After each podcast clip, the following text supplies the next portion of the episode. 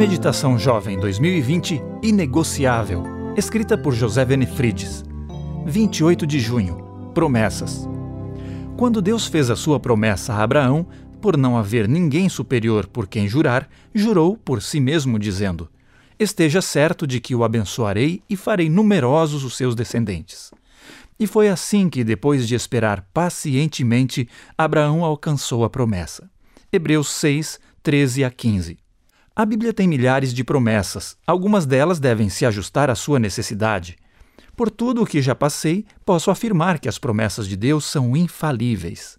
Quando Abraão chamou seu mais antigo servo para lhe dar a missão de encontrar uma esposa para seu filho Isaque, pediu que ele jurasse que procuraria uma mulher que fosse de seu povo. Eliezer compreendeu de imediato que essa era uma missão gigantesca e perguntou se poderia levar Isaque consigo. Abraão disse que não. Podemos imaginar Abraão dizendo: Escute, eu não estou enviando você porque acho que devo mandar. Estou enviando você porque isso é parte do plano de Deus para a minha vida. O Senhor enviará seu anjo para ir adiante de você. Abraão agarrou-se às promessas de Deus. O Eterno havia lhe prometido que faria dele pai de uma grande nação. O Senhor jurou pelo seu nome. Abraão confiou na promessa. Não realizamos grandes conquistas porque somos capazes. Pode ser que tenhamos algumas habilidades, mas elas nos foram dadas por Deus com um propósito. Todas as nossas conquistas e realizações são a concretização dos planos de Deus para a nossa vida. Suas promessas são fiéis e verdadeiras. Precisamos aprender a nos agarrar a elas.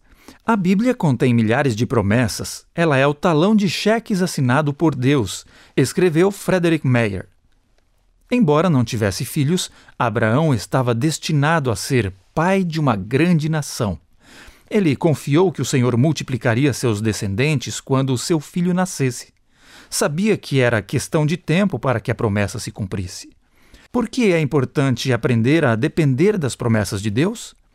A resposta é a seguinte: o caminho é tortuoso e a vida pode ser complicada, mas sempre haverá momentos em que você só terá as promessas do Eterno para se agarrar. Deus honra seus compromissos. Então, descanse em suas promessas. Eu sou Wagner Zil, trabalho na CPB.